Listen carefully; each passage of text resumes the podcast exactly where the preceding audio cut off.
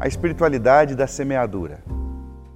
Salmo 126, versículos 5 e 6. Aqueles que semeiam com lágrimas, com cantos de alegria colherão.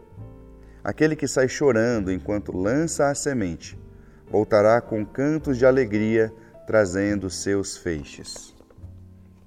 O universo é regido por leis. A gente tem como exemplo a lei da gravidade, que faz com que nós fiquemos com os pés presos no chão. Também os homens são regidos por leis, por exemplo, a lei do trânsito, então eu não posso ultrapassar um semáforo quando ele está no vermelho para preservar a vida do meu próximo. Então, nós nos organizamos por meio da lei. A lei é tudo aquilo que nos organiza. Existe uma lei presente no cotidiano das pessoas, só que muitas vezes ela não é percebida, que é a lei da semeadura. Um agricultor que planta mamão, ele tem como expectativa colher mamão. Não dá para plantar mamão e ter como expectativa colher uvas, por exemplo. Não, ele vai plantar mamão e colher mamão. A verdade é que em todo o tempo na nossa vida nós estamos plantando algo por meio das nossas atitudes e por meio das nossas palavras. Então, quando você acorda de manhã, a forma com que você trata as pessoas, aquilo que você fala para as pessoas é um tipo de semente. A Bíblia ensina que tudo que o homem semear, ele vai colher. E a pergunta que eu faço é: o que você tem plantado na sua vida? Por exemplo, na sua relação conjugal como tem sido o seu tratamento com o seu marido, com a sua esposa? Você tem plantado palavras benéficas? Você tem construído uma relação saudável? Você tem implantado boas palavras também na sua relação com seus filhos ou com seus pais? Você é alguém que tem consciência da lei da semeadura? Você planta o amor, você planta a paz, você planta palavras de incentivo.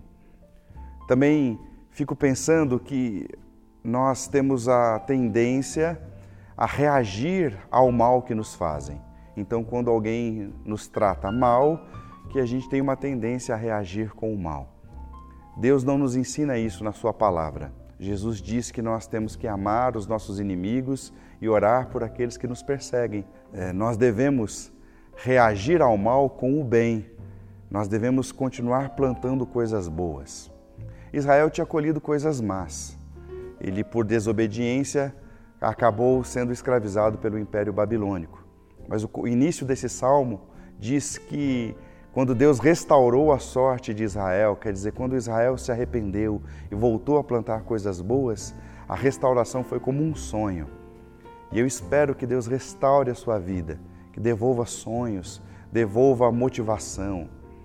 O salmo também diz: aquele que sai chorando e plantando, mesmo enquanto chora, vai voltar trazendo com alegria aquilo que plantou. Deus conhece o nosso coração. Essa coisa de que homem não chora é uma grande besteira.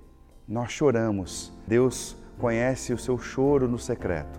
Porém, o que Deus diz é: não pare de plantar. Mesmo enquanto você chora, continue a plantar porque no tempo certo você há de colher coisas boas daquilo que você plantou. Eu espero que você tenha consciência da lei da semeadura e que a sua espiritualidade seja construída por meio da consciência de que em todo momento nós estamos plantando algo. Plante coisas boas,